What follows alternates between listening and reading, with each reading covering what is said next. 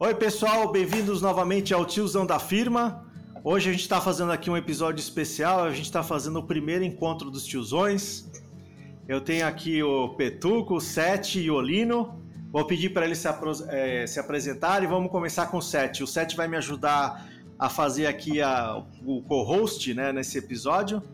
Acho que é a primeira vez, né, Sete, de co-host em podcast? É a primeira vez, eu tô debutando agora. Bom, é prazer estar aqui.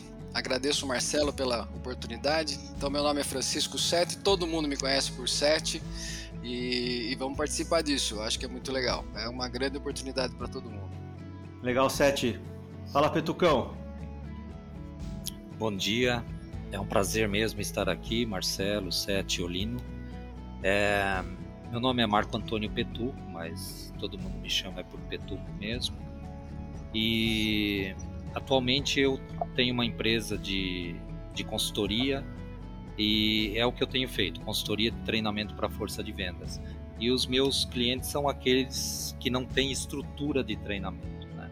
Então é isso que eu tenho feito ultimamente tenho feito bem pouco por causa da pandemia, etc, etc. Tá bom? Bom dia. Legal, Petuco. Oi, pessoal. Aí, bom dia, Marcelo. Obrigado pelo convite. Meu nome é Antônio Olino. Antônio Francisco Olino, me conhece por Olino. É, algumas me conhecem por Toninho também, porque comecei a trabalhar na Cibagai há 14 anos, então ficou como Toninho. Então, algum pessoal que estiver vendo o podcast e trabalhou na Ciba vai lembrar de mim de Toninho.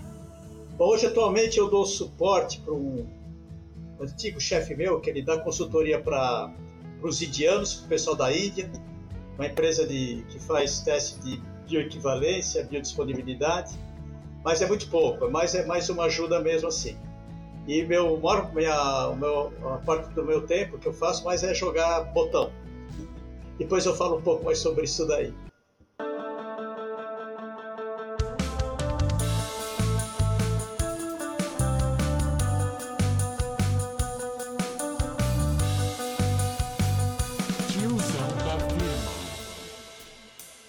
Petucão, vamos começar contigo então para fazer aí o esquenta. Que, você, como que você foi parar em treinamento, cara? Que, que que você sempre trabalhou em treinamento? Como que você foi parar nessa área aí?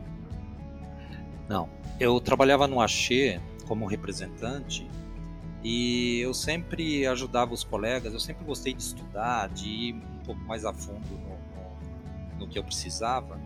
É, e eu sempre ajudava os colegas. Eu acho que a, a gerência começou a perceber isso e eu estava em vias de, de ir para o treinamento do Axê quando apareceu a oportunidade na Merck Sharp, participar de um processo na Merck Sharp. Aí eu vim para a Merck Sharp, na época foi em, em 81, eu tinha casado fazia menos de um ano e vi que seria melhor para minha vida familiar é, o emprego da Merck Sharp. Aí na Merck Sharp eu trilhei lá como representante, fui, fui também com, com, com esse espírito de ajudar e de me aprofundar na leitura e no conhecimento. E surgiu a oportunidade na época, o PIVA, que me levou como trainee de treinamento para e daí para frente depois eu conto mais mas não foi um empurrão, não foi é o que é o que tinha no momento. Foi realmente o Piva que viu em mim uma oportunidade de, de ir para o treinamento. Foi isso. Então, então isso em 85. É... Foi quando eu fui pela primeira tá. vez. Legal. Então é, a gente pode dizer que é, a visão do, né, do, do, do, seu superior aí, do seu líder, no caso o Piva, foi que acabou mostrando para você uma oportunidade diferente. Sim, sim. Eu já demonstrava esse desejo de, de ir para o treinamento, né? E ele sabia disso. Quando teve essa oportunidade de trainee, fomos eu e o Ademir Tesser na época, como trainees de treinamento, ele me colocou lá. E foi excelente. Maravilha. Petuco, você, bom, imagino que treinamento até pouco antes da pandemia, acho que a grande parte era presencial, né? os treinamentos e tal. Eu sei que tinha algumas coisas Isso. que vocês mandavam, às vezes eletrônico, mas boa parte deles eram os presenciais, tinha as convenções anuais, né? Aquelas as, as, as não anuais que só seriam um pouco mais de grupo por, por uh, divisão, né? E como que era isso, cara? Você trabalhar nessas convenções com aquele monte de gente, é, sei lá, eu nem lembro quanto gente, quantas pessoas a gente chegou a ter na MSD, mas acho que a gente chegou a ter quase 700 representantes, acho que alguma época, né? Mas como é que era, cara, fazer esse monte de coisa com um monte de gente em convenção? Conta aí um pouco pra gente. É, eu sempre gostei de trabalhar bastante na logística, né? Do, do, das convenções. Eu, eu cheguei a organizar junto né, com um grupo de organizadores de 28 convenções. E a última que eu organizei tinha 1.200 pessoas. Então foi assim um, um teste. Né? Nós tínhamos 800 e poucos rep representantes e mais 90 GDs, mais regionais, mais pessoal de staff. Então tinha 1.200 pessoas na, na convenção. E eu sempre gostei disso, de cuidar do, da logística, né? E, e, da agenda. Eu sempre que montava as agendas. Imagina que na última convenção nós tínhamos 28 salas funcionando simultaneamente, porque tínhamos muitos grupos né, de força de vendas. Imagina montar 28 agendas para cada sala. Então, mas eu fazia isso com tranquilidade. Legal. Sete, solta a bomba agora. Bom, já que você tem. É, deixa eu só fazer um, um, uma pergunta antes. Essa, essa questão de treinamento, hoje, ou desde o de 2019, começou a ganhar muito mais força o EAD. É, e obviamente durante a pandemia isso foi né, completamente usado né, totalmente. E aí, mas eu me lembro também que na parte de treinamento, é, vocês na, nessa área já, já estavam trabalhando com treinamentos à distância. Já não é assim, o que eu quero dizer, é, em 2017, eu acho, 2018, vocês já eram, digamos, pioneiros na, na nesse treinamento online, nesse treinamento à distância.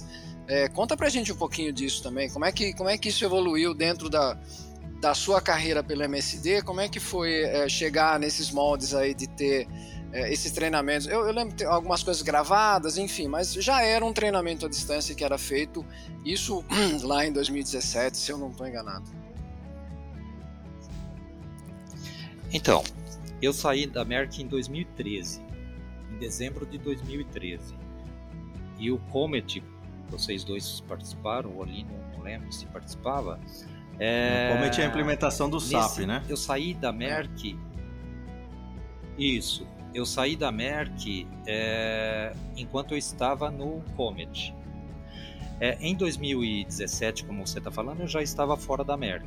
Ah, Mas é. voltando ao tempo em que eu estava, é, a gente fazia pouco treinamento à distância.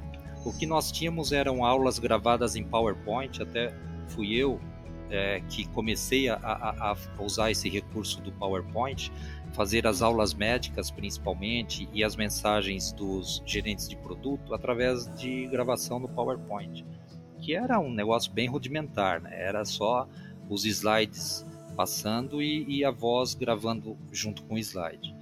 Mas é, então em 2017, 2015, 16, 17, que a Merck eu sabia que a Merck estava fazendo treinamento à distância, eu já não estava mais. Ah, tá. Beleza. Então, é, tá vendo? Tiozão sempre esquece a data.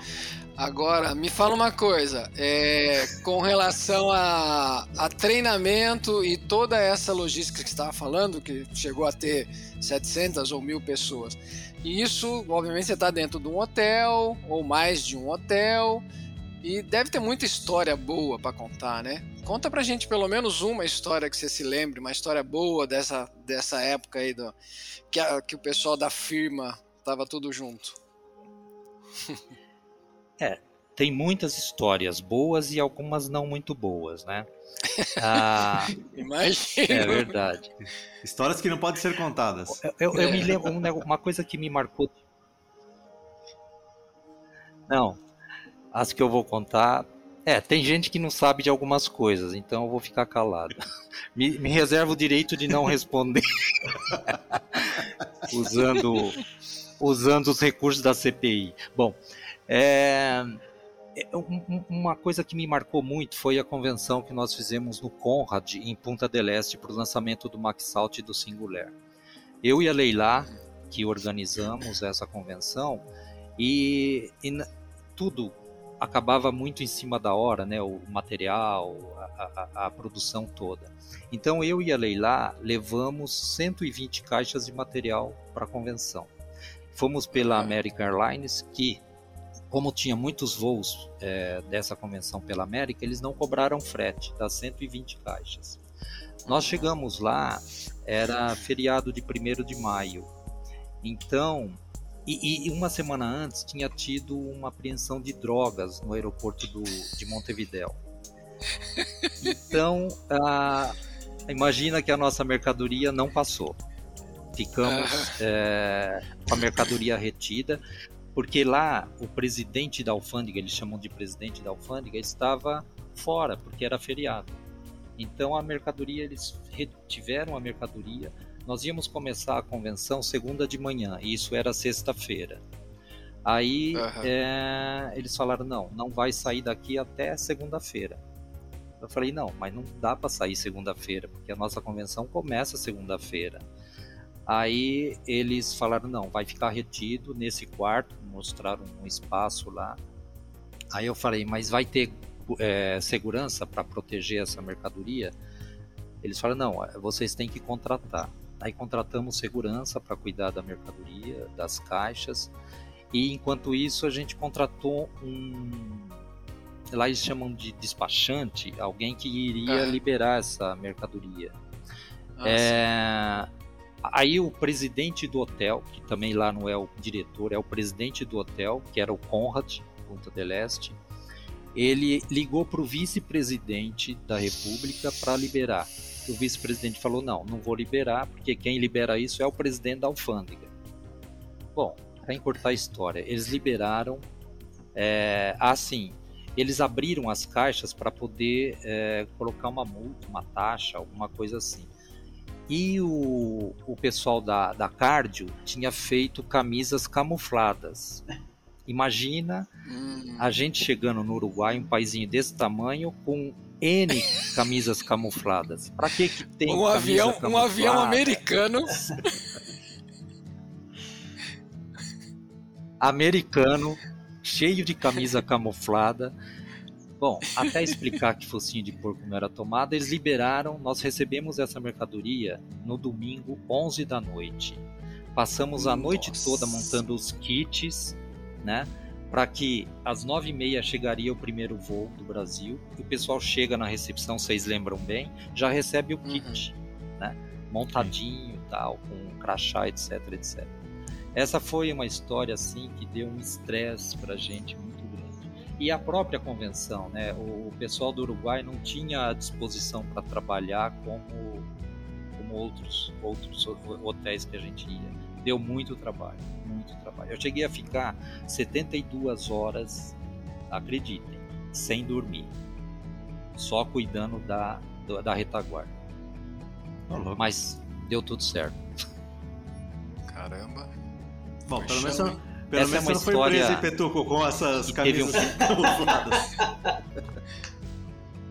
um... Nossa, cara, olha, vou te contar, viu? Esses gerentes de produto inventam cada um. Mas deu certo. Tem outras histórias. Nesse hotel mesmo, nesse hotel mesmo, teve um representante que tentou se engracinhar com a, com a camareira. E aí o presidente do hotel ia chamar a polícia federal para prender o representante. Hum. Aí eu e o Siqueira fomos lá, conversamos com, com o gerente do hotel. Ele deixou para lá. Mas é, é trágico. Teve um outro representante que vomitou todo o vinho que tinha tomado no sofá. Tivemos que pagar um sofá novo, porque no quarto tinha sofá. E daí vai, né? E aí desperdiçou um vinho, um vinho uruguaio, que pena. um taná uruguaio. um taná uruguaio. é legal. Mas Betuco, é, isso. é me... Não, legal essa história. Eu, eu, com certeza você tem mais. Se der tempo, você conta mais uma aí. Vai pensando numa boa aí, tá? É... O que que... Bom, nesse...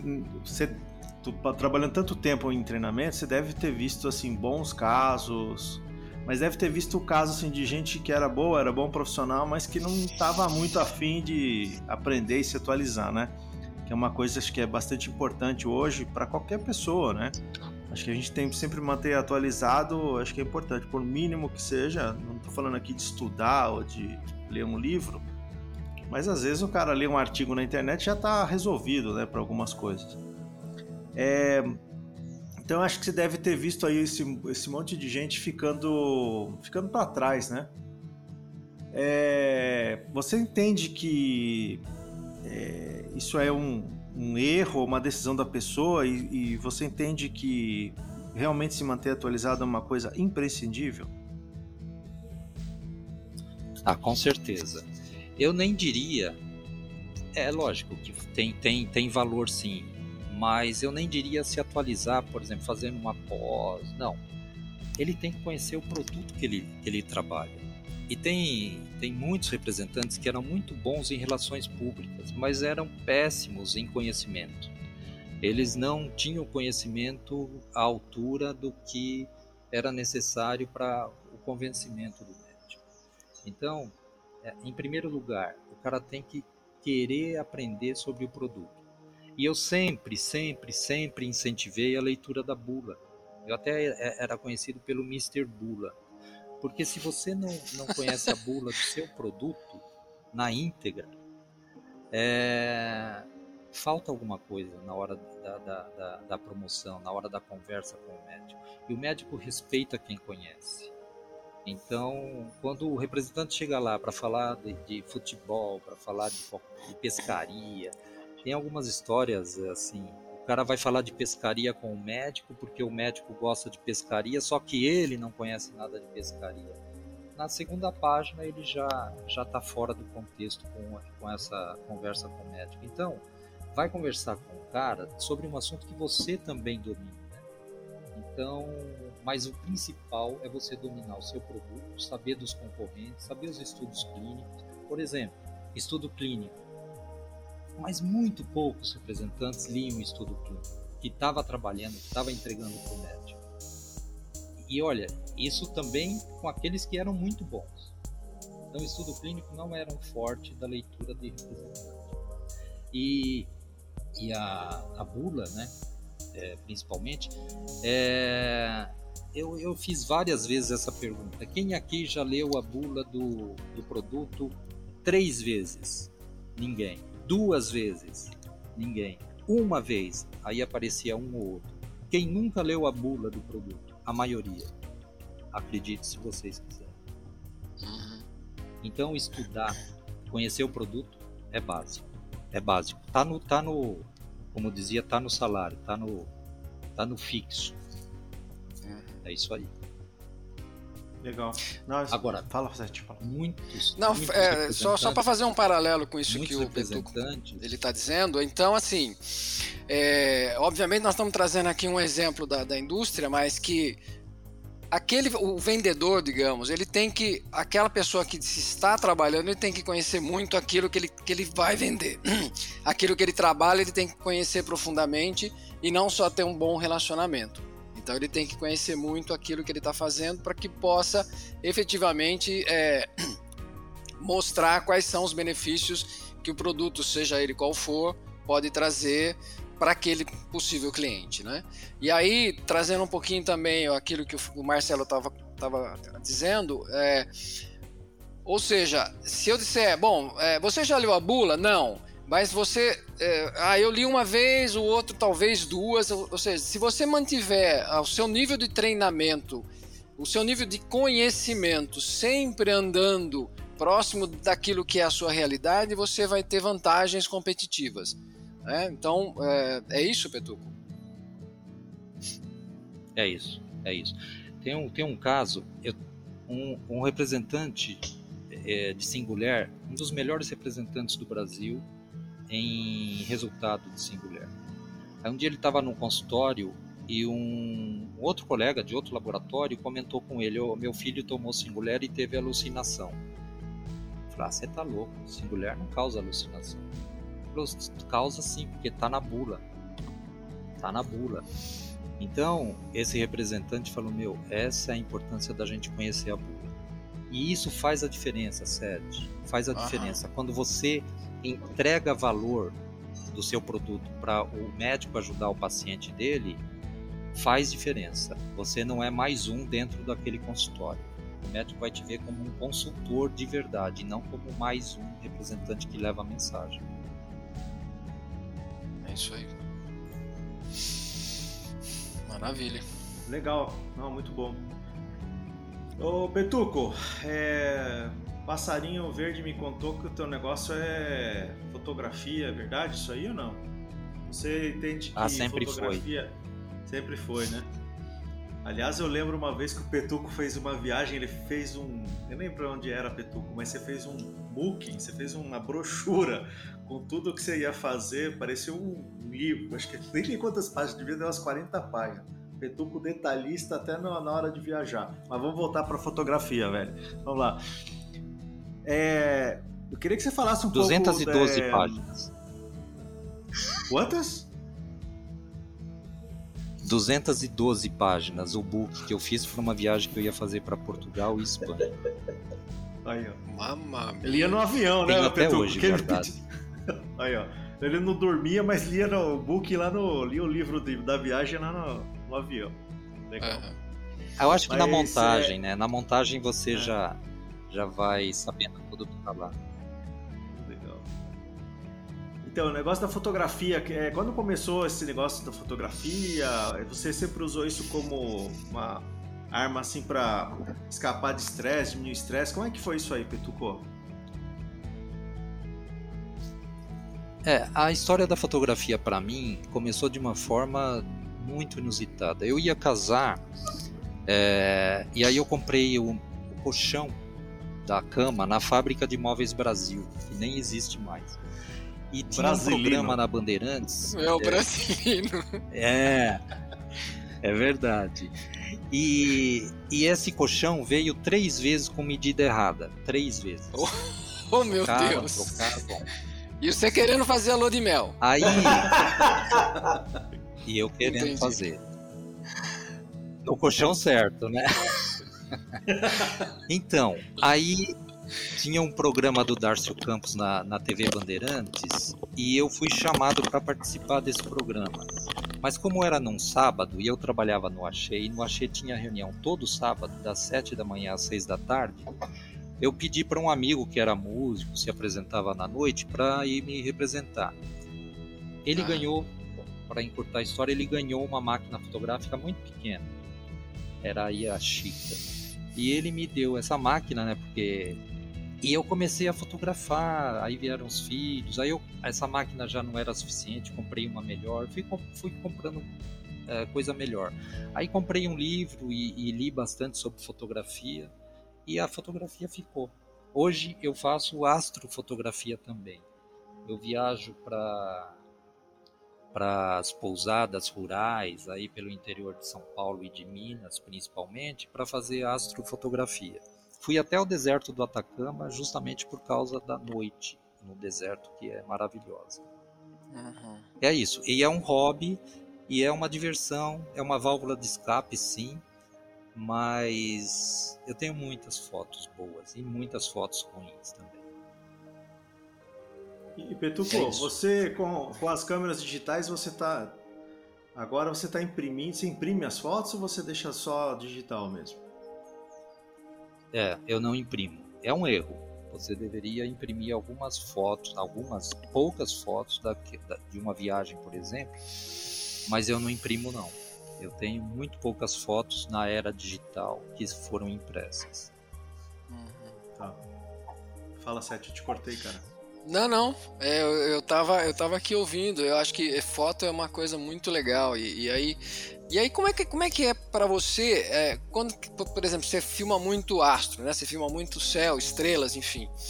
Como é que é isso? Quando você, você tá ali na, né, por trás da, da, da lente e, e, ali concentrado para tirar a melhor imagem, como é que é isso? Como é que é?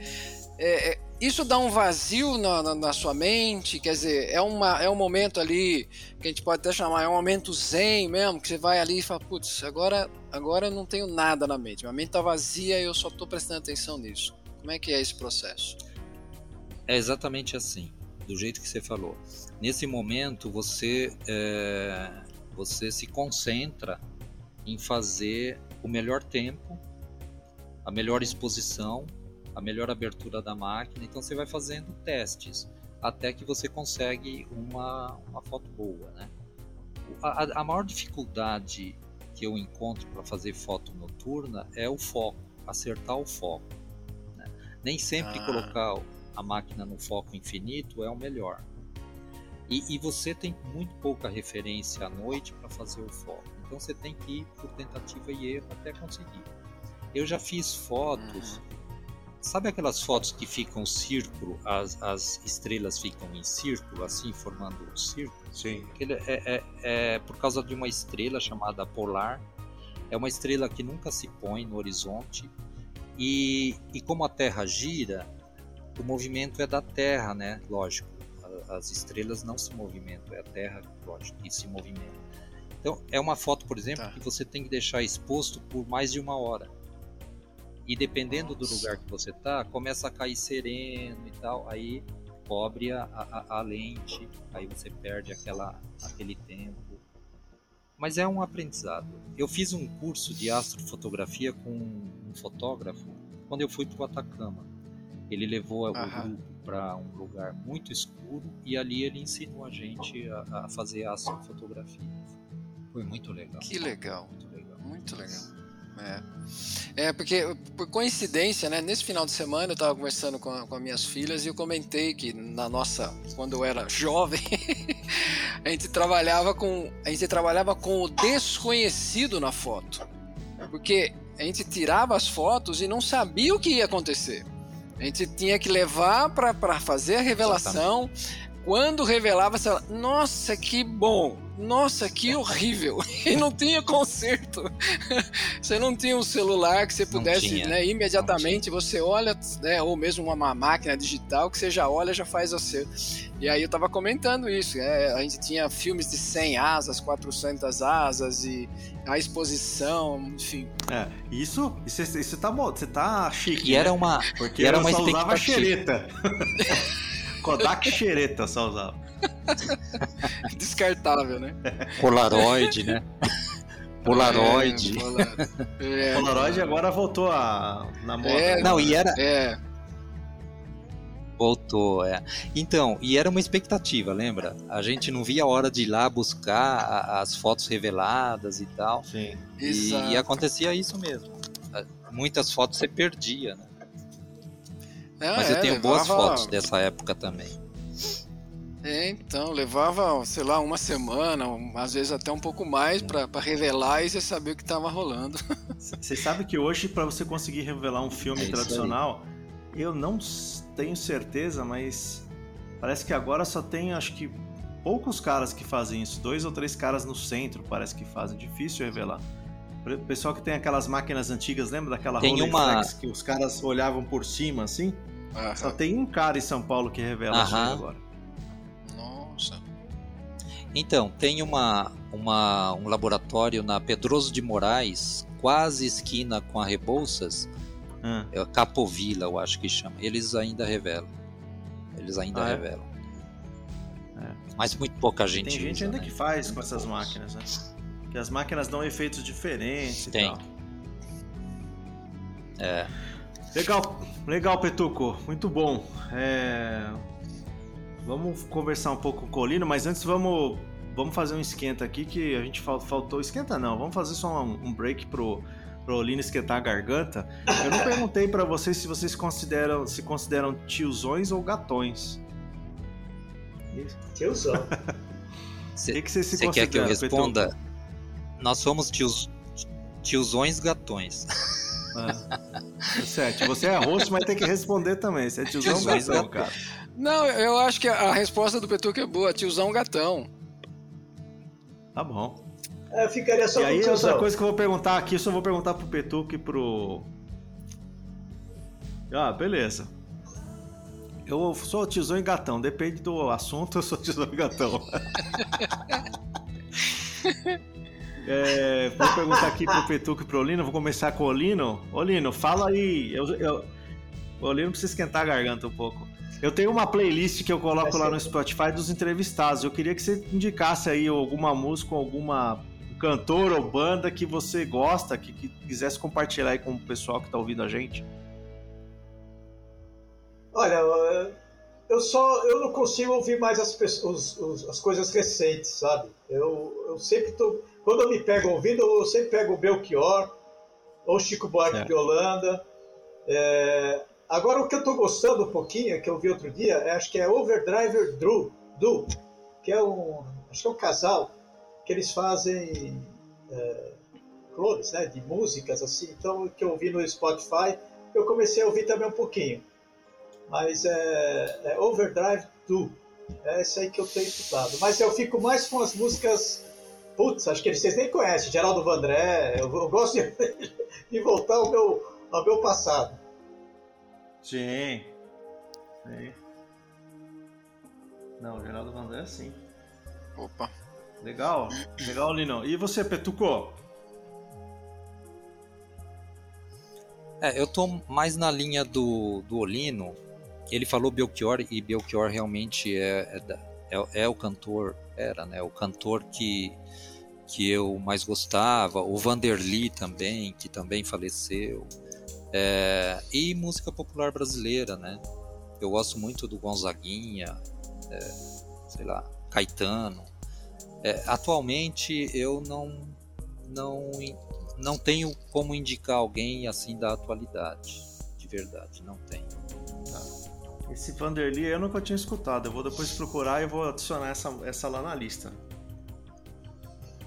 É, Van, é tudo separado. Vanderly é um cantor de Belo Horizonte que faleceu no palco com um infarto fulminante aos 50 anos. Isso faz uns Nossa, 4 puxa. anos, mais ou menos. Nossa. E Nossa, cara novo. a música que ele a música que ele mais tocava dele chama Românticos. É muito bonita, muito bonitas. Uhum. E mas é isso, é isso. Tá bom. Ô, Sete, eu falei Depois que eu você não ia passo. falar, mas se quiser. Ah, beleza, passa aí que eu coloco lá, Petuco. Você quer falar alguma, Sete? Você que sabe. Então, Marcelo, eu na verdade sou muito eclético, assim. Eu, eu ouço qualquer coisa. Eu ouço muita coisa. Então, eu vou de Belchior, Geraldo Vandré, mas eu também ouço um pagode, ouço um sertanejo. Eu gosto, na verdade, o que eu gosto é de música. Então, não tem uma predileção. É, música, eu acho que música. eu- posso ouvir música o dia inteiro, posso trabalhar com música e eu gosto muito disso, porque música eu acho que é um negócio maravilhoso. E, e eu vi ouço mantra, ouço é, música clássica, eu, de bem tudo. É muito. Mas eu gosto, lógico. Se você botar aí um Led Zeppelin, um Pink Floyd, aí eu, eu vou parar e ouvir com muita atenção. Legal. Legal, Sete. eu Vamos, esqueci então, de vamos- falar da Fala aí. Eu esqueci de falar que também eu curto. Viu? Eu também curto a, a banda que meu filho era vocalista, né? Que é o Vivalma. Vivalma. Hoje já Então, não eu achei existe que- mais a banda. Hoje não existe Ah, mais a banda, mas é, eu curto. Curto bastante o, o som deles, que é um rock progressivo, né? Que eles fazem. É, eu cheguei a ouvir e também gostei. É verdade, é um bom, uma boa dica. Boa. Ah, e a música que eu mais gosto. Beleza, bem? vamos lá pro Lino. Fala, É. Lino. Tranquilo aí ou não? Ah, então, ó. tranquilo. Só pra te falar que a música que eu mais gosto é Pois é Pra Quê? Do Sidney Miller. Se você não ouvir essa música, um dia você escuta. Muito boa. É a coisa que me marcou na minha, na minha vida. Não é romântico, não. É uma coisa assim, é bem, bem legal. Pois é, pra quê? Já Olívio, faleceu. cortou aqui pra mim, você pode repetir, cara? Ah, então, é o que a gente falou um pouquinho sobre música. A música que pois mais. É pra quê? A, pois é pra quê? A música que mais me marcou na minha vida foi Pois é pra quê? Do Sidney Miller. Quem canta é o MPB, MPB4, mas o Sidney Miller também cantou, esse ele já faleceu. É uma música assim incrível, entendeu? Então, se vocês não ouviram, se um dia quiser ouvir, pode que é, que é legal. Muito louco. Mudou minha vida um pouco, assim, entendeu? O modo de ver as coisas. Quem canta, Olino? Quem é que é, canta? O canta é o MPB4 assim, os mais famosos, né, que cantam. Mas o Cid tem gravação MP... do Sidney Miller também. Ah, MPB4. Oi? Uhum. Não, Não ok. okay. Obrigado. Beleza. Valeu, Lino. Bom, vamos lá falar então com o Lino agora. Opa. O Petuco agora pode relaxar, tomar uma água se quiser. Olino, Conta aí um pouquinho da sua trajetória, né? Marcelo, Você já falou que a sua trajetória é longa, que a gente tem que tentar fazer em cinco minutos, né? É, vou tentar. Mas vamos lá, conta aí um pouquinho da tua trajetória profissional. Bom, é assim, é... meu pai faleceu muito cedo, em 1962. Nós éramos em sete irmãos, cinco homens e duas meninas, né? E quando fazia 14 anos, então o pessoal já tinha... o mais velho na época tinha 14 anos, então ele teve que sair para trabalhar. Então ficou assim em casa. Quem, quando fazia 14 anos, a pessoa começava a ter que trabalhar. Então minha vez chegou em 69. Eu entrei na Produtos Químicos Ciba, é, como aprendiz de arquivista. Já em 71 já passei pela primeira fusão, que aí foi a criação da Ciba Geiger, a fusão da Ciba com a Geiger foi muita festa, porque naquela época, confusão, acho que era uma das primeiras assim, não tinha corte. Então ficou linha CIB e linha GAG, e, por isso por uns 10 anos. Nesse meio tempo, entre 70 e 80, eu passei, fui estoquista de amostra farma, passei pela área de segmento de, de informações de mercado, mas aí como era muito bom naquela somar naquelas maquininhas lá, me levaram para a área de orçamento e controle empresarial, dentro da própria farmacêutica. Né? Lembrando que a Cibagai, além de farmacêutica, ela tinha anilinas, tinha corantes, tinha agro, agro, agroquímica, várias coisas, tá? Mas eu trabalhei na indústria farmacêutica. Foi em 1980, assim, por uma questão de... teve a, foi a criação da biogalênica dentro da própria Cibagai. O que aconteceu? Por dois motivos. Primeiro, porque na indústria farmacêutica naquela época existia o CIP, né? Que era o Conselho Interministerial de Preços, se não me engano, e você só conseguia aumento de preço nos produtos fazendo através de estudos. Então você tinha que mostrar nesses estudos, você tinha que mostrar os dados financeiros, dados é, contábeis. E como o balanço da farma era uma única só da, da Cibagai, quando você queria a biogalênica, você tem um balanço mostrando só os dados da farmacêutica. E eles aproveitaram, aí foi a primeira grande tragédia que eu participei foi a redução da empresa, né? Porque aí não era mais porque existia o representante da linha acima e o representante da linha GAG. Então você vê eles reduziram, é, reduziram, né? Aí o próprio representante que ficou começou a promover os dois produtos das duas linhas. Então teve um corte drástico assim na, na, na, na, empresa como um todo, na farmácia como um todo. E nessa área eu trabalhava na, na, área de orçamento e participei desse plano, Plano Azul, né? Foi a criação da Biogalênica. Bom, nos anos 80 eu fiquei na Biogalênica, aí eu saí da área de, de orçamento, fui para a área de, de informática. É, mas trabalhar não, na, não como programador, nada. Aliás, eu não sei uma, não sei fazer uma linha de programação. Mas eu fui trabalhar no centro de informações onde que era buscar, ah, junto ao usuário final, fazer as entrevistas, tal que sistema que ele queria para aproveitar e trazia isso para o pessoal, os analistas, fazer os sistemas. Aí, nessa época também de 83, é, eu, eu fui, aí eu fui gerente da área de, de informática, aí cuidei dos sistemas gerenciais, Uh, uh, e ali aconteceu uma coisa engraçada, foi uma, uma, das vergonhas que eu passei na minha vida. Eu acho que o Marcelo lembra disso. A gente criou a primeira rede de micros ali para a farmacêutica. Foi criado um prédio novinho ali da Biogalênica. É, esse prédio é aquele da, se vocês sabem, da Vicente Rau, é o que dá de frente para Vicente Rau, um prédio novo. Eram oito, é, são oito andares e tinham que montar uma rede de micros ali. Então, fizemos os estudos tal, e eu comprei um filme, acho que é da Furokawa, assim, o nome da empresa era Furokawa. Aí colocamos os redes no dia da inauguração, Furokawa, né? No Sim, dia da inauguração da, da rede lá, putz, Marcelo, sabe aquela quando você dá um enter, assim, a, pele, a, a tela chupava? Não aparecia, ou seja, era uma loucura. Aí eu chamei o cara da Furokawa lá, né? O, que era, olha, a Furokawa era uma melhor indústria de cabos do Brasil e do mundo, lá sei o que, que é. O cara veio de Curitiba, ele e o senhor dele lá, né? Logo de cara, eu bonzinho assim, né? Pô, vocês têm um fio vagabundo aí, essa porcaria aqui, ó. Tô no prédio novinho, eu mostrei as canaletas do fio. Aí o cara, posso dar uma olhadinha? Eu falei, pois não. Aí o cara foi olhar, olhou assim. Hum, alguém pode abrir aquela geladeira? Tinha uma geladeira ali do lado, lá, que era da pessoal. Abriu a geladeira, a tela chupava toda. Eu falei, amigo, seu prédio é novinho, só que não tem nada aterrado aqui. Puta, a maior vergonha que eu passei na minha, porque eu xinguei o cara, aí o prédio novinho, mas não tinha aterramento. Entendeu? Bom, isso foi umas coisas assim que aconteceram, mas aí conseguimos, montamos depois a rede de micros tal, e, e, e conseguimos bem. Uh, bom, aí depois, em 90, nos anos 90, aí eu queria, eu fui eu estava já com 20, 69, 39, 89, 90, quase 20 e poucos anos de empresa, aquela barriguinha já crescida. Aí eu fui numa entrevista, não lembro o nome do consultor, mas o cara mudou também a minha vida. Aí logo ele falou assim: não, aquelas pessoas que ficam na empresa há muitos anos, aquela barriguinha, logo na primeira fila, aquela barriguinha crescer. Aí ele contou a história da rã, né, do sapo. E só quando a água ferve que ele pula, puta, aquilo. Aí eu olhei, falei, meu, eu me olhei o sapo, meu Deus, eu sou um sapo. Aí eu, putz, logo de cara já saí, né? Eu tinha me formado em economia.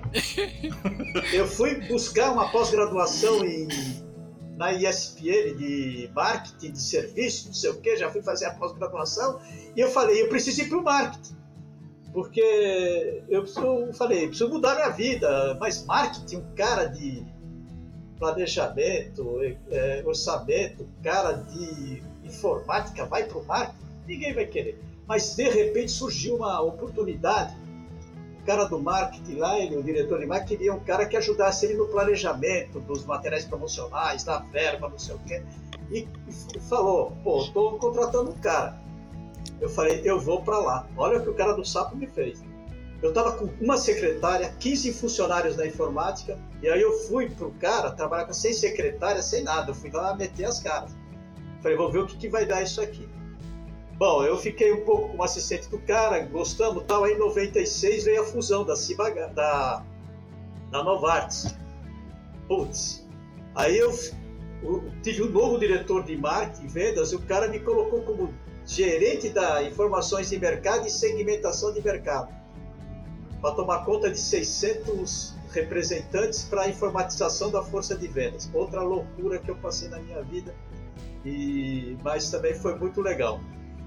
Bom, aí eu fiquei mais dois, aí teve a fusão, fiquei dois anos nessa época e como resultado não conseguiu, eu também não consegui, não devo ter tido uma boa performance, fui mandado embora em 98 que em princípio eu fiquei arrasado, porque eu tinha quase 29 anos de empresa, dois filhos pequenos, tal. falei, puta, o que, que eu vou fazer agora da minha vida? Bom, foi a melhor coisa que aconteceu na minha vida, porque primeiro eles tiveram que me pagar a grana violenta, porque eu já ia fazer quase 30 anos, e tinha quase 10 meses para fazer 10 anos, eles, é, era aquela pé na cova, né? Então eles tiveram que me pagar 15 salários a mais. Além disso, me, tinha aqueles programas, teve um programa de saída, ou seja, fiquei numa boa. Aí eu falei, bom, fazer o que agora, né? Era outubro, outubro, novembro, dezembro, falei, não vai achar nada. Aí eu comprei um celular, eu lembro que 98, então eu pegava meus filhos na escola à tarde e ia para o clube. e só ficava esperando as entrevistas, alguma coisa na piscina. Então foi também três meses maravilhosos. Aí em fevereiro eu entrei na Merck, hoje é MSD, né? como na área de informações de mercado. Aí fiquei, né, não tinha muita saída, fiquei nessa área. Ah, em 2004 eu peguei a área também de web né, e contact center. Eu só tenho sorte, foi bem na saída do Viox, que também foi uma, uma loucura. Né? Nós temos que contratar 50 meninas para falar que o Viox é para o reembolso. E eu lembro que quando o Sanches né, falava na televisão, na Globo, né, depois de 30 segundos os telefones estouravam lá, pessoal reclamando, mas foi, foi assim uma, foi uma, uma história muito legal. Aí também, 2000 e fiquei na América até 2011, se não me engano. Aí teve mais uma, um ajuste e eu saí. É, aí eu, dos primeiros seis meses, eu ainda procurei emprego. Assim, tentei procurar emprego na indústria. Mas sempre bateram, né? Olha, não, você é louco, seu salário, não, é, o salário sempre era menor, mas eu não me importava com o salário menor. Eu falei, meu amigo, já estou aposentado, tenho previdência privada, já estou legal, não preciso mais nada. Só estou aqui agora para fazer isso. Não, mas então sempre batia que, não, você vai, ficar, você vai vir aqui, depois de três meses você vai sair daqui, você vai alguma coisa melhor tal. Ou seja, achavam sempre que eu era mais do que a, a, a empresa se queria. Aí eu falei o seguinte, aí aconteceram algumas coisas na minha vida também que mexeram, marcaram muito também, né? Eu perdi um irmão mais velho com câncer terminal, assim, foi muito triste. E depois de dois anos, minha irmã, minha mãe morreu atropelada. Aí eu falei, putz, vocês estão brincando comigo. Eu tô com, na época eu tava com quase 60 anos, falei, pô, eu não vou ficar ganhando dinheiro agora mais para ficar juntando mais. Eu fiz minhas contas lá e falei, olha, eu vou ver, eu acho que dá para sobreviver, não talvez indo fazer viagens para o exterior toda hora, fazer, mas eu acho que dá para sobreviver muito legal. Aí falei com a minha esposa, falei, pô, você não quer começar a trabalhar não? eu acho que ela assim, que ela, ela tinha o dom de ser psicóloga. Eu falei, pô, aí você. Pra ela, serviço. Que bonito esse, meu. Aí é. você vai, vai ajudar, tal, não sei o quê. E a outra coisa que aconteceu também na minha vida, que legal, foi que um cara, um dos, dos presidentes que eu admirei muito, um dos caras da, da, da qualidade, assim, ele chegava assim, perto da gente, e putz, não sei o que eu vou fazer. Já estudei, já viajei, já não sei o quê, porra, já. Vai, pô, vai ver filme, não, não aguento mais ver filme. Eu quero saber o que fazer depois de aposentado.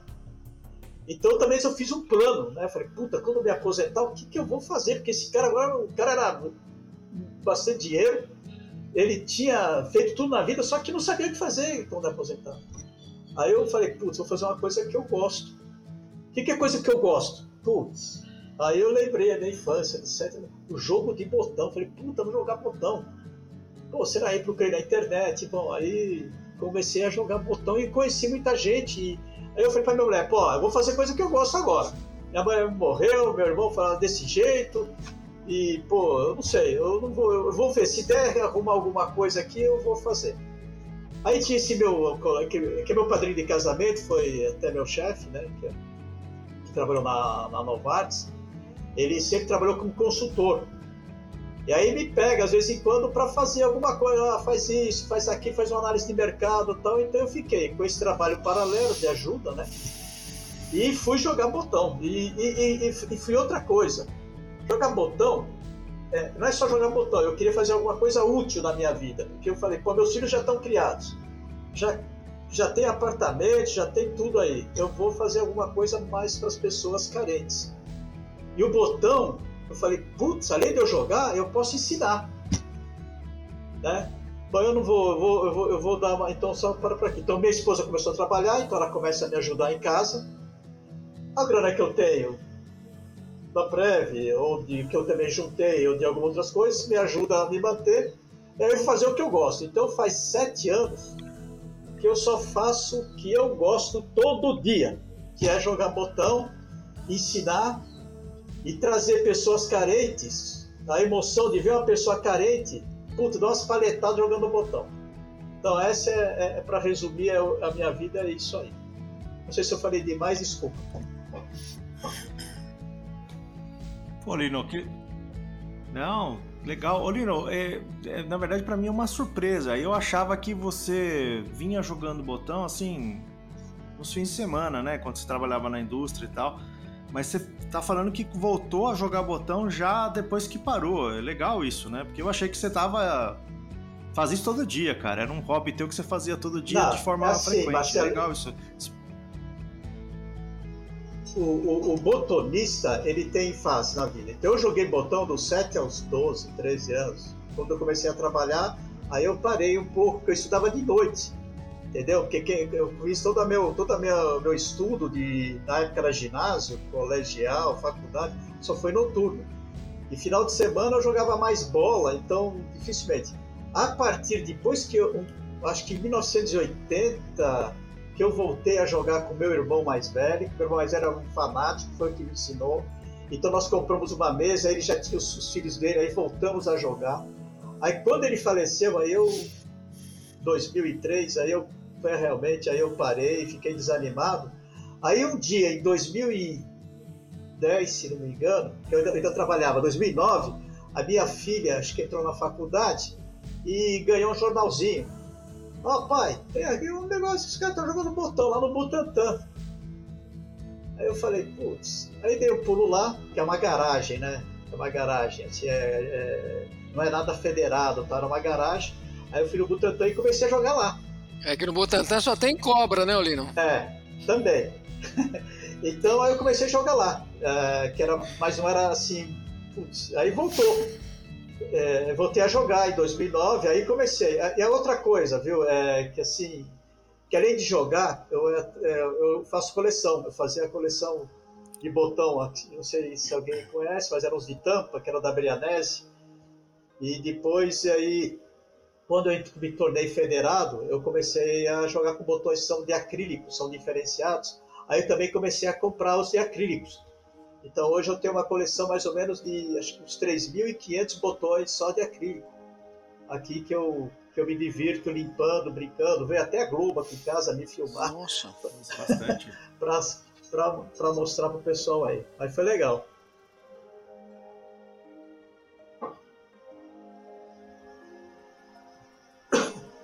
Muito legal. Caramba.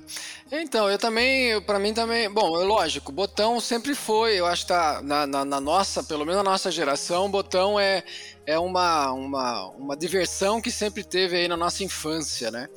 Mas eu acho legal esse aspecto que você trouxe também, de estar tá trabalhando, de estar tá jogando, né, com, com pessoas é, aí carentes e tal.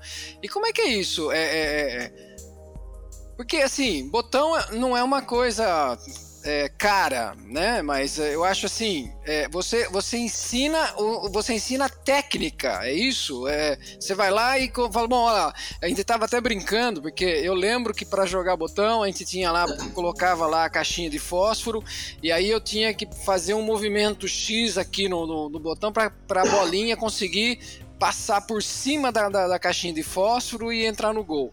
Como é que é? Como é que funciona isso com, a, com as, a, as crianças, independente de ser carente? Mas como é que é ensinar as crianças a jogarem? Putz, você pegou num ponto legal. Assim, vou explicar um pouquinho bem rápido, tentar ser rápido assim. Jogo de botão é o que você está falando. Aí a gente chamou depois de futebol de mesa, que é uma coisa que não é profissional porque não existia profissional, mas é amador mas existe a Federação Paulista de Futebol de Mesa e existe a Confederação Brasileira de Futebol de Mesa. A partir do momento que existem essas federações, existem regras. Então, uhum. a, aquela brincadeira de jogar botão, a lúdica, né, ela deixa de existir nesse momento. Então, você começa a partir uhum. para as regras. E por que, tem que existir regra? Porque existe campeonato paulista, brasileiro, mundial e é, sul-americano. As regras têm que ser iguais para todo mundo. Entendeu? Então por isso que a gente, eu jogo. Caramba. Então como é que eu vou ensinar? Então eu tentei. Quando Sim. eu comecei a pegar as crianças, uhum. comecei a ensinar com as regras que eu estou jogando hoje. E desanima um pouco.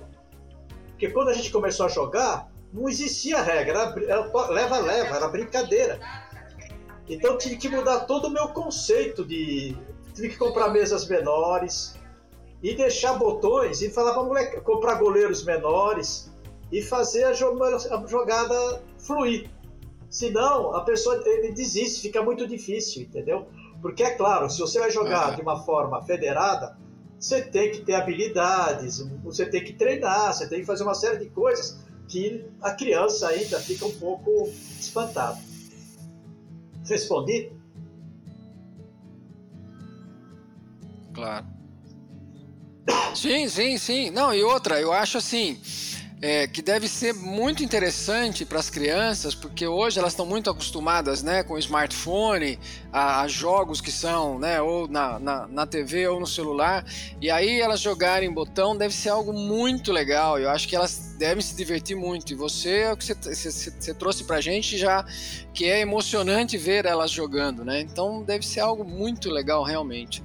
É, e, e, eu tenho uma outra pergunta também, Olino. O pessoal adere, vem bastante gente? Ou é assim, você acha que é poucas pessoas que estão aparecendo assim quando você vai ajudar? Eu não entendi, Marcelo. Acho que só ficou, ficou aí. Ficou Marcelo. Não, é, é, não, não tem problema. Eu vou repetir aqui.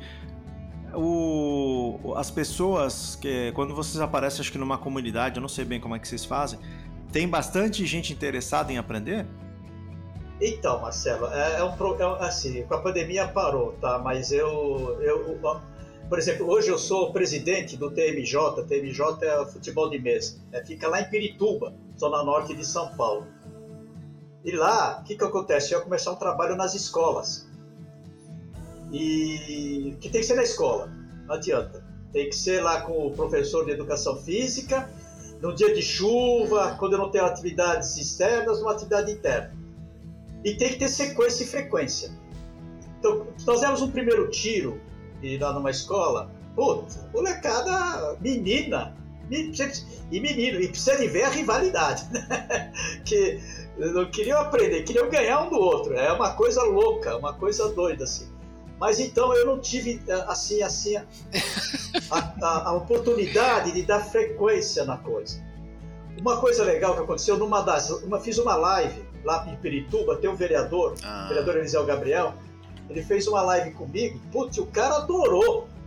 Ele falou, putz, mas esse futebol de botão, e ele é, ele é vereador da cultura aqui também, ele falou, nossa, eu expliquei para ele que era um botão, o futebol de botão é seguido do esporte de inclusão social, sem distinção de classe, raça, credo, gênero, é praticado por deficiência física.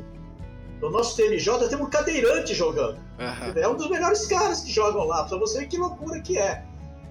E aí ele falou, pô meu, eu vou fazer uma lei. uma lei de fazer a semana do futebol de mesa na cidade de São Paulo. E o cara tá com a lei, tá em andamento. E se sair, uh, o TMJ vai ser o responsável lá em Perituba de fazer todo esse uh, aparato, de fazer essa comunicação.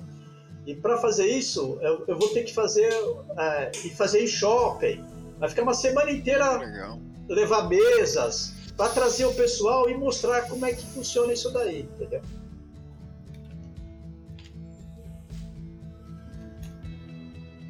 Entendi. não sei se eu respondi. E aí, como é, é bom, você está dizendo aí sobre futebol, né, de, de, botão, etc. E aí, quantas, quantos campeonatos você já ganhou? Quantos troféus você já tem? Olha, é, é assim, eu, eu, sou competitivo, mas nem tanto. Eu sou mais colecionador e jogador. Eu, eu, eu não ganhei muita coisa, não. É, assim, é, federado, né, como federado. E, então, eu, todos os campeonatos brasileiros que teve desde 2013 que eu participo, eu fui em todos. Todo o campeonato paulista que teve, eu participei em todos. Ah, é assim, para vocês terem uma ideia, o campeonato brasileiro tem quase 300 botonistas. Certo. E são divididos em categorias: categoria adulto, master e infantil. Ah. Tô, acima de 48 anos é master. Então, quer dizer, é, no Rio de Janeiro eu fui conseguir, e, e, e é tão gostoso, né, para quem gosta, que, que, eu não falo que é paixão, é uma doença. É, são três dias jogando botão direto, é sexta, sábado, domingo jogando botão direto. E, e você vai perdendo, você não, não é excluído, você vai indo para disputar. Nossa, uma, uma rave de botão? É, é. Você tem, quem vai passando vai disputar ouro, prata, bronze e o final é Copa do Estado, por exemplo, Copa do. em 2015 eu fui campeão da Copa do Estado do Rio de Janeiro. E foi muito engraçado, porque eu fui lá, puta, fui para aprender e para conhecer as pessoas. E aí você conhece pessoas do Brasil inteiro que joga aquela mesma coisa que você, é maravilhoso. E aí eu fui campeão, fui campeão da copinha, que ninguém sabe o que, que é, mas é. Aí eu, putz, eu fiquei alucinado, alucinado, campeão da copinha, que é o pior é, é a menor graduação, graduação da, da, premiação, mas não importa, fui campeão. Putz, e aí? Quando fui receber o prêmio, me deram um troféu, desse, um troféu claro. de quase 50 centímetros. E eu não fui preparado para ganhar nada, talvez uma medalha lá de participação e tal. Putz, e pra sair do Rio de Janeiro, aí eu saí de lá, peguei o táxi, o cara, ô, oh, o que, que é isso, tal, não sei o que, o troféu. Aí eu cheguei no aeroporto, encontro o Chiaretti, esse Puta vergonha! Eu falei, não, eu ganhei essa porcaria que eu não ganhei, ganhei isso aqui, eu não sei como levar, não comprei. Ah, vamos lá comprar uma mochila, aí comprei a mochila pra esconder o negócio. Foi muito engraçado. Mas, meu, aquilo é assim, é emocionante, sabe? Você. É, é, agora falando um pouco da conquista. Você no Rio de Janeiro, sozinho, porque não, ninguém da meu time podia ir, né? Era, era campeonato individual. Porra, a emoção que você sente Aí você fala, meu Deus do céu, é... você vai para as nuvens, é outro mundo, entendeu? É legal, muito legal. É uma doença. Eu acho que é uma doença, não é paixão. Porque paixão que bom, acaba, que legal, acaba. meus parabéns, é isso aí. É. não, não é não. Então, é, e, não aí é, só pra. Não, então, não é aí, paixão, eu, eu, como eu fiquei presidente. Não, e esse negócio do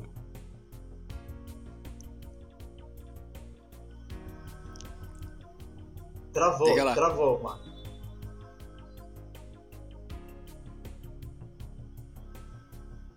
Não, voltou. Pode falar, Lino, pode continuar. Eu te cortei, mas pode continuar, cara. Não, então, aí só para responder. Então, eu fiquei. Hoje eu sou mais colecionador, eu sou mais, assim, dirigente, porque eu sou o presidente do TMJ.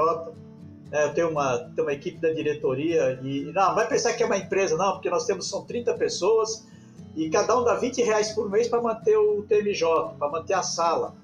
A gente paga aluguel da sala, que é da prefeitura, para manter a camisa, para comprar bolinha, para comprar mesa, uhum. trave. Então a gente mais se auto se sustenta e a gente está buscando alguma coisa de buscar sim, depois que passar essa pandemia, algum patrocinador, claro. porque a gente joga contra Corinthians, contra Palmeiras, contra São Paulo. Os caras vêm tudo tudo bonitinho, a sala dos caras com ar condicionado tudo, entendeu? Não é fácil. A gente quer chegar lá também. O TMJ já tem cinco anos e pretendo lançar ele mais uns. Enquanto for vivo, manter o TMJ vivo.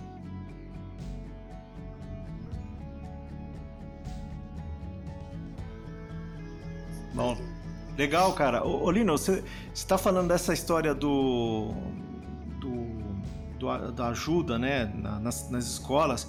Acho que uma coisa importante aqui, acho que mais do que as as pessoas, as crianças, né, os adolescentes aprenderem futebol de botão, acho que é uma coisa que bastante importante, às vezes a gente esquece, é que essas pessoas estão recebendo atenção, né? Porque acho que muitas vezes os pais, seja por necessidade ou porque são realmente desligados com os filhos, acabam dando, não dando atenção, não, não dedicando a um, um propósito comum, acabam indo para um lado errado, né? E, e, nesse sentido eu queria te perguntar um pouquinho, voltando para o teu histórico profissional, é, da questão de, de ser, de ser chefe ou ser líder, né? Você já ocupou posições, já teve, obviamente, chefes, líderes, já, já ocupou posições de gerenciais de, com pessoas, né? Queria que você falasse um pouco dessa coisa de chefe líder. Pô, legal, Marcelo, assim. É, eu via, eu vi né, os seus podcasts anteriores e todos os outros, os caras são, foram grandes estudantes, são estudantes, estudaram, gostam de estudar. Eu, para te falar a verdade, eu nunca voltei, nunca gostei de estudar muito. Eu não sei se porque depois que eu fui trabalhar, se ele foi para a escola de noite, mas eu não tinha essa habilidade. Aí eu fiz graduação, pós-graduação e até aquele curso MBA, mas eu fiz, assim, é curso de inglês, eu fiz assim, porque eu, eu tinha que ir lá e fazia e me formava, porque então eu era um cara assim, mais de olhar curioso. Você vê que eu passei de analista de orçamento para gerente de, de IT sem conhecer uma vírgula de programação. E é, é complicado. Então, e sem estudar, era mais na observação e da coisa. Mas o que eu gostava de fazer? Uma coisa que eu sempre tive era contratar pessoas que podiam me derrubar a curto prazo. Tanto que foi legal, assim, é, hoje eu tenho três ou quatro pessoas que foram meus analistas que foram que são presidentes de empresa na indústria farmacêutica. Olha só que interessante. E grande parte também chegou a ser diretor. Por quê? Aí você fala entre líder e chefe líder. Né? Eu sempre estimulei eles, talvez porque eu não gostava, a estudar, a fazer o SEAG, sabe o SEAG da Getúlio Vargas? Que era um curso difícil na época, fazer SEAG e tal. Pô, os caras engoliam aquilo e curtiam. Então eu acho que eu consegui, através da minha. Eu acho que ensinar, não é ensinamento, mas da minha visão da, da vida, de como eles podiam chegar, é, eu acho que ele foi muito legal. Então, para mim, todo líder, todo chefe é um líder. Agora, como é que esse líder sai? Eu acho que é, hoje em dia, né, que a gente olha aí, o cara que ensina com humildade, ele ensina, putz, ele mostra um caminho para a pessoa. Eu acho que essa é uma habilidade que diferencia os líderes de hoje em dia. E é claro, hoje em dia também, que não é o meu caso, mas é o cara que estuda, que lê, que busca se estar atualizado. Então, assim, eu tive muita sorte de pegar pessoas que progrediram e também tive pessoas que não, não conseguiram me ouvir, que eu não consegui fazer essa, essa visão, dar essa visão.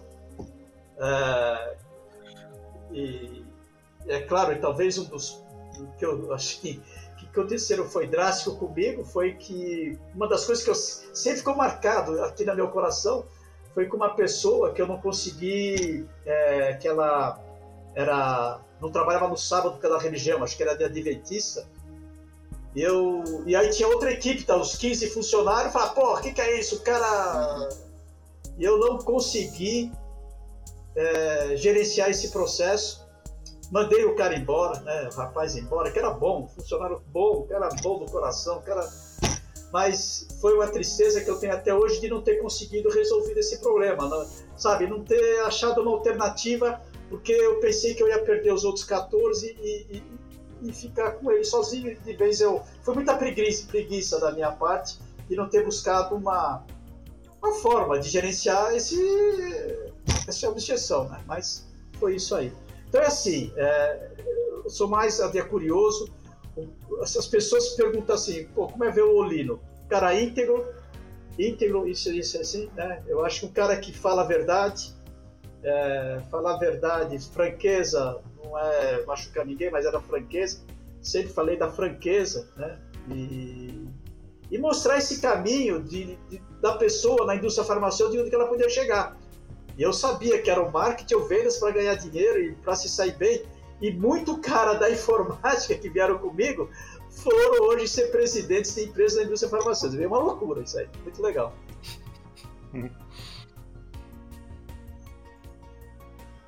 Não sei se eu respondi. Não, é legal mesmo, Lino. Obrigado aí por teus insights e... Não, respondeu sim e, e eu acho que, acho que isso é importante, né? A gente acerta, erra é parte é. do jogo, né? Ah, sem dúvida. Setão, você quer mandar a última bomba aí pro Olino ou não? Vamos mandar a última então. Pô, obrigado, hein? Porque agora com essa história de pandemia e a gente, né, como tiozão, a gente sabe, né, que tinha que todo mundo tinha que tomar vacina, que era uma forma da gente se resguardar. E me parece, eu não tenho certeza absoluta, mas me parece que você em particular, quando foi tomar a vacina, a primeira dose, chegou lá todo tiozão, gatão, e falou: pode aplicar aí. E aí, o que é que sucedeu depois dessa primeira dose da vacina? Pô, essa, essa, essa foi demais. Assim, como eu, era, eu sou presidente do MJ, eu tive que refazer a documentação do, do processo, que tem que ser federado, tem que ter CNPJ, o TMJ. Eu fui no contador. E esse contador, como ele é botonista também, ele faz as coisas de graça para nós. Graças a Deus. Aí ele, fiquei na recepção dele, ele falou, marcou nove e meia comigo da manhã. Só que eu ah, então, desculpa. Eu, eu, eu tinha ido para Minas Gerais visitar minha sogra na, no domingo, voltei na segunda. E na segunda-feira, À tarde, eu fui, fui pô, tinha uma drogazil aqui lá da minha casa, tava vazia, eu fui lá e ó, vim tomar vacina aqui tá? Ah, só tem AstraZeneca. Ah, tudo bem. Então, é, fui lá, tomei a, a vacina a, a, é, segunda-feira à tarde e tal, não senti nada. Dormi, acordei assim um pouco esquisito na terça-feira, mas assim, fui lá. Aí eu fui nesse contador marcamos às nove e meia da manhã e eu fui de metrô, porque eu moro aqui perto de uma estação do metrô e ele é no Jabaquara. Vamos lá. Aí ele marcou nove e meia, só que nove e meia chegou um cliente dele lá que, que paga. Ele falou, putz, ô, ô Lino, você espera um pouquinho aí pra gente conversar? Eu falei, não, não tem problema. Bom, nove e meia, dez e meia, onze e meia, meio dia e meio. Eu fiquei três horas e meia sentado na cadeira, não aguentava mais. E comecei a sentir umas dores que eu não aguentava mais. Falei, porra, cacete, né? Falei, puta, é a cadeira, né? Aí eu entrei lá, falei com ele, ó, vem aqui, tal, tal, tal. Ele falou, pô, você parece que tá mal, né? Pô, fiquei também três, você me deixou três horas sentado na cadeira, né? Bom, meu filho, eu vim pra casa, peguei o metrô do Jabaquara, eu moro aqui no Brooklyn, né? Porra, eu quase vi me arrastando. Ainda bem que era um meio-dia, meio-dia e meio, não tinha ninguém no metrô, no, nos vagões. Mas eu vim babando, eu vim quase assim que eu falei, meu Deus do céu. Falei, pô, será que eu peguei Covid? Aí cheguei em casa, eu tava sozinho e tal, meu puta merda. Mal, mal, mal mesmo. Aí eu fui deitar. Aí eu nem almocei. Aí eu puta, cheguei assim, nossa senhora. Aí eu falei, não é possível, acho que eu peguei Covid. Aí minha mulher chegou, né? Aí fui correndo lá na, no micro e comecei a colocar né, efeitos colaterais da vacina. Puta sorte é que tinha um jornalista da, da Grã-Bretanha, puta, o cara explicou direitinho os efeitos que ele sentiu com a AstraZeneca. Porra, aí eu falei, meu, que me deu um alívio. Mas olha, vou te falar. Porque o cara falou, ó, primeiro dia você vai sentir isso, segundo dia você vai sentir isso, terceiro dia você vai sair isso. E aí foi igualzinho, meu. Aquele dia aquela terça-feira, eu fiquei de molho. À noite eu passei um frio que eu nunca vi na minha vida. Minha mulher queria levar no médico. Falei, não, o cara explicou que era assim mesmo. O cara, ainda bem que o cara me falou. Mas eu passei um frio que eu nunca senti na minha vida. Aí na quarta-feira eu já me senti um pouco melhor e na quinta-feira voltou quase ao normal. Mas foi, foi complicado.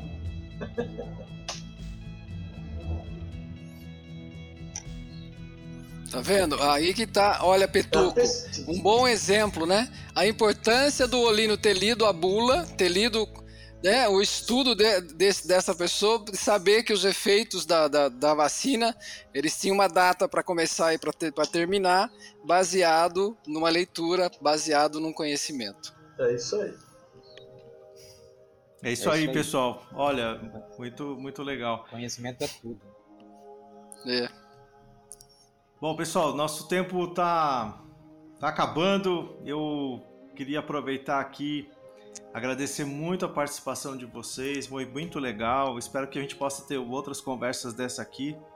E agradecer também o Sete aqui por fazer o papel de co-host, né? Mas antes da gente encerrar, eu queria perguntar para o Petuco como que as pessoas podem te, te, achar aí nas redes eh, sociais, ou se você quiser dar seu telefone, Petuco, o que você achar melhor. Pelo meu nome mesmo, Marco Antônio Petrucci. Vou achar só como Petrucci. Mas como tem pouco, é Marco Antônio Petuco, né? Como tem poucos Petuco, então é, se colocar Petuco eu vou aparecer, né? É, petuco com C ou com e dois? o meu telefone é com dois Cs, é T U C C O, tá? É. é. Boa, boa boa observação, porque erram muito meu, meu sobrenome. Né? É, e meu telefone é 984326033, mas eu acho que você vai colocar lá no, no, no podcast, né? Tá, é, vou colocar. É DDD 11, tá, gente? Para quem não souber, eu sou Petuca de 11, São Paulo. isso. Legal. Valeu, isso. Petuco. Aí o banco, o banco, agora os bancos vão ficar loucos atrás de você. Vão. Oferecer empréstimo para ah, já está. Consignar. que cheio de saco isso, né? Meu, me Deus. faça lembrar disso. É isso aí. Valeu, Petuco. Mas eu gostei. Aí, gostei de participar aqui com vocês, viu? Gostei bastante. Legal. Legal gostei Petuco. bastante Obrigado, de participar viu, com vocês, tá? Falou. Você não me perguntou é, dica de série, né? Ah, quer falar? Fala aí, cara. Pô, verdade. Eu tenho Nossa, três. É um, ciné... eu... um cinéfilo. É. é. Eu tenho três dicas de série. É, uma delas é, é, uma série francesa, tem do, duas partes e cada parte tem, eu acho que cinco ou seis episódios, que é Lupin. Lupin, né? Escreve Lupin da Netflix. Uhum. Fantástico. Uhum. Uma outra série é Outlander. Outlander, também da Netflix. E a outra uhum. que poucas pessoas viram é Merli. É um professor de filosofia. É, um, é uma série espanhola que acontece em Barcelona. E ele tem uma classe e toda a série gira em torno dos filósofos. Cada dia ele trata de um filósofo, tá? É isso aí. É genial. Tá no Netflix e livro, também? E livro, Netflix. E livro Legal. eu indico é, Operação Cavalo de Troia. São 10 volumes, mas é fantástico. É fantástico. Operação mas Cavalo tá, de você Troia. Você tá querendo que eu leia a Barça? Autor espanhol. a Barça. mas começa a ler começa a ler não para mais, cara. É impressionante. É mesmo? É. É, é um major da Força Aérea Americana que retorna dois mil anos no tempo e vai viver os últimos dias de Jesus na Terra. A missão dele é se aproximar de Jesus. Mas é assim um filme, um livro maravilhoso, maravilhoso. Falou. Valeu, Petuco. E aí, Olino, para a gente te achar e se você quiser também sugerir alguma série ou livro, fica à vontade. Bom, uh, eu, tô no Facebook, né, como Antônio Olino. É, também estou no Instagram, mas acho que eu uso mais o Facebook do que o Instagram. Meu telefone é, é 11 9 8432 5950 Uh, isso, assim, eu queria também falar, se alguém quiser, pô, quero jogar o botão, como é que é? E, ah, mas é muito difícil, eu não quero ser federado. Lá no TBJ a gente brinca, não precisa ser federado, a gente ensina. Então, se quiser voltar a jogar ou quiser conhecer, é só entrar em contato comigo. Uh, se alguém quiser conhecer um pouco mais do futebol de mesa, existe no, no YouTube assim, Mundo Botonista. Mundo Botonista. É um cara lá de Curitiba que ele faz vídeos, ele faz entrevistas, tem um cara que ensina a jogar. É, é maravilhoso lá, para quem gosta disso daí. Bom, se, é, se você falar de série aí, eu, além dessas que o Pertuco falou, infelizmente o Merli arrancaram fora da Netflix, não está mais, mas era muito bom. Mas o que está na Netflix que é bom é o Fauda, F-A UDA. Se não me engano, isso, não sei se falar, se, sei se falar, se pronuncia assim, porque isso quer dizer caos em árabe, mas é muito boa. Uh, livro. Quem está em pandemia e continua, eu acho que qualquer livro do Amir Klink, ele te, esse cara é maravilhoso, ele te ensina você viver na solidão e é assim, para você passar quem está sozinho, é maravilhoso, cara, as explicações que ele dá. E o que minha esposa está lendo agora, eu vou começar a ler, mas ela falou que é muito bom, então eu não li ainda, mas é. Ser bom não é ser bonzinho. Entendeu? Que é do. Cláudio Tebas. É um palhaço de hospital, ele é um escritor, então ele ensina, ele ensina não, né? Ele, ele mostra como você fazer, participar de conversas difíceis. Então eu, ela falou, recomendou e disse que os três primeiros capítulos são sensacionais. Os últimos dois ela não gostou, mas é o que eu pretendo ler. E ela falou, pô, já que você vai falar de livro, recomenda esse que eu acho que é legal para quem hoje em dia, mesmo em empresas, é, ele ensina de uma forma, mostra de uma forma legal. como você conversar com pessoas, conversas difíceis. Muito obrigado, Marcelo. Uh, Obrigado, Sete. Obrigado, Petu, por participar. Espero ter ajudado você. Esse trabalho maravilhoso. E estou torcendo aqui que continue legal como tem, tem sido. Parabéns novamente para você, tá?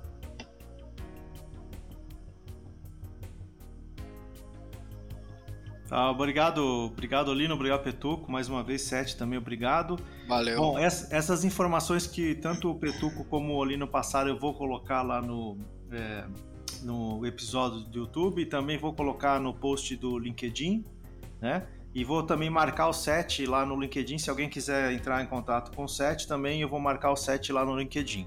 Pessoal, um abração, tudo de bom para vocês, até mais! Bom, pessoal, esse episódio chegou ao fim, espero que vocês tenham gostado.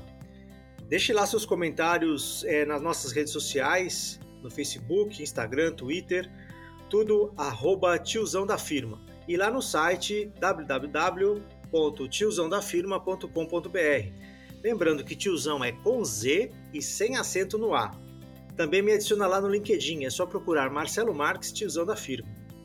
E último aviso aqui: se você estiver ouvindo esse episódio, curtiu esse episódio no Spotify ou no Apple Podcasts, não esquece de clicar lá no botão ou opção seguir.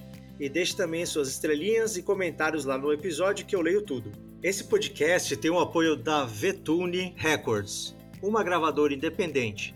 Se o seu sonho é produzir uma música, chama o pessoal lá no Instagram, arroba Records. Abração!